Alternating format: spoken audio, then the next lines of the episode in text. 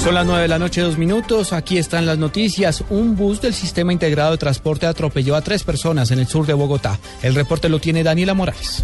Juan Camilo, buenas noches. Los hechos ocurren exactamente en la calle 93 Sur con carrera 2D. Esto es, cerca a Marichuela, en el sur de Bogotá. En este momento los organismos de emergencia tienen el accidente de tránsito que precisamente involucra un bus del Sistema Integrado de Transporte Público que arrolló a tres personas personas en este momento reciben atención prehospitalaria y se solicita de manera urgente una ambulancia de la Secretaría de Salud que han informado ya se está trasladando al sitio. Estamos pendientes del desarrollo de esta información de cómo evoluciona el estado de salud de estas personas. Daniela Morales, Blue Radio.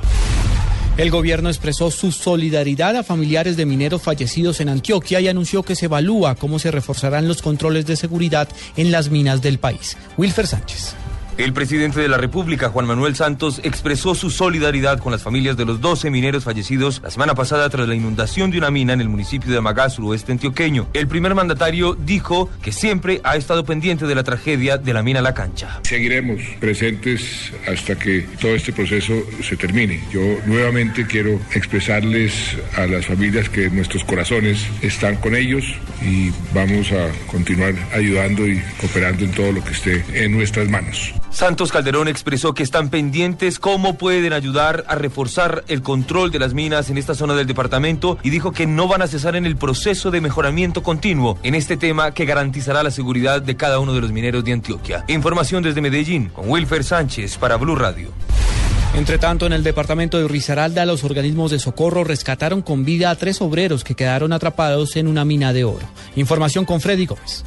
Hace pocos minutos fueron rescatados tres mineros que quedaron sepultados durante media hora en un sector conocido como Agüita, en unas minas de oro en Quinchía, Risaralda. Así lo asegura el comandante de bomberos, Carlos Largo. Tres personas atrapadas en una mina, mina de oro en Sausagua y pero ya nos confirmaron que ya la habían sacado.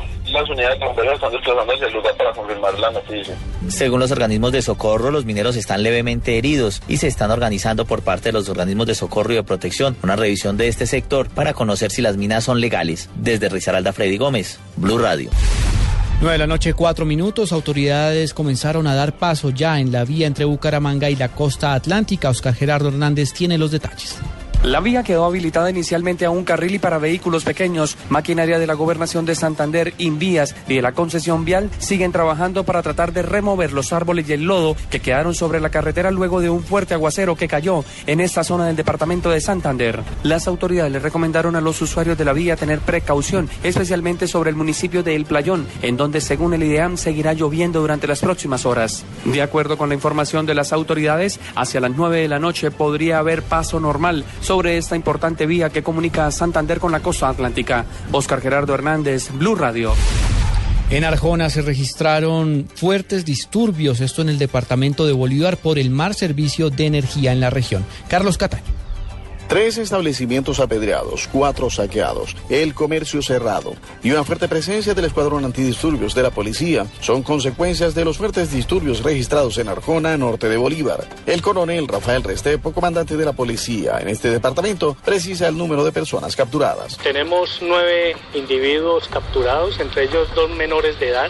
Están en estos momentos siendo dejados a disposición de la Fiscalía y presentados ante el juez de garantía, toda vez que participaron no solamente en los disturbios, sino algunos de ellos en hurtos a, comercio. Las alteraciones comenzaron luego de que ardieran por completo cuatro establecimientos comerciales, al parecer por un cortocircuito. La falta de un carro tanque del cuerpo de bomberos exasperó los ánimos. En Cartagena, Carlos Cataño, Iguarán, Blue Radio. 9 de la noche, 6 minutos. Se acaba de reportar un fuerte movimiento telúrico en el departamento de Nariño. En Geominas informa que se trata de la cabecera municipal de Cumbal en Nariño como el epicentro de este temblor que registra una magnitud de 4.3 en la escala abierta de Richter, 4.1 confirma Ingeominas, un temblor que se acaba de sentir en el Pacífico colombiano, exactamente como epicentro, la cabecera municipal de Cumbal en el departamento de Nariño. Estaremos atentos al desarrollo de esta emergencia, un sismo de 4.1 en Cumbal, en Nariño. Por el momento, los cuerpos de emergencia hacen un barrido para identificar si se presentaron daños materiales o también se pudo presentar alguna afectación contra personas. Cambiamos de tema por publicidad engañosa. La Superintendencia de Industria y Comercio formuló pliego de cargos contra el diario de Lotún. Julián Calderón.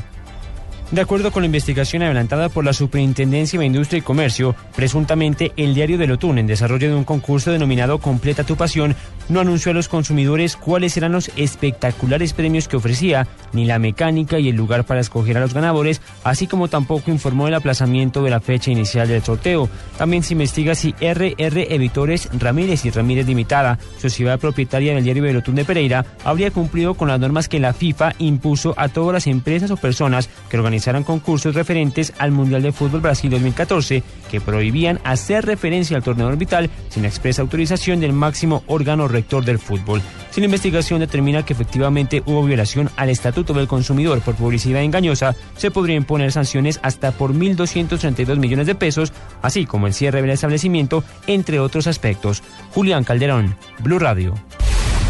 9 de la noche, 8 minutos, falleció el veterano periodista económico Domingo de la Esprella. Nos informa Simón Salazar. Pues falleció el veterano periodista Domingo de las Priellas y a las 7 de la noche de este lunes debido a un infarto pulmonar. Su esposa, María Esperanza Quintana, confirmó la noticia. Domingo sufrió hace dos años una trombosis que pues lo deterioró, deterioró bastante su salud. Hoy sufrió un, un infarto pulmonar que se lo llevó. Va a ser una cremación y esperamos que sea pasado mañana puesto que su hija que vive en Londres llega mañana por la tarde. Este periodista económico de larga trayectoria en el periodismo radial colombiano sufrió una trombosis que lo dejó en una silla de ruedas. Sus honras fúnebres se realizarían en Bogotá el próximo miércoles. Simón Salazar, Blue Radio.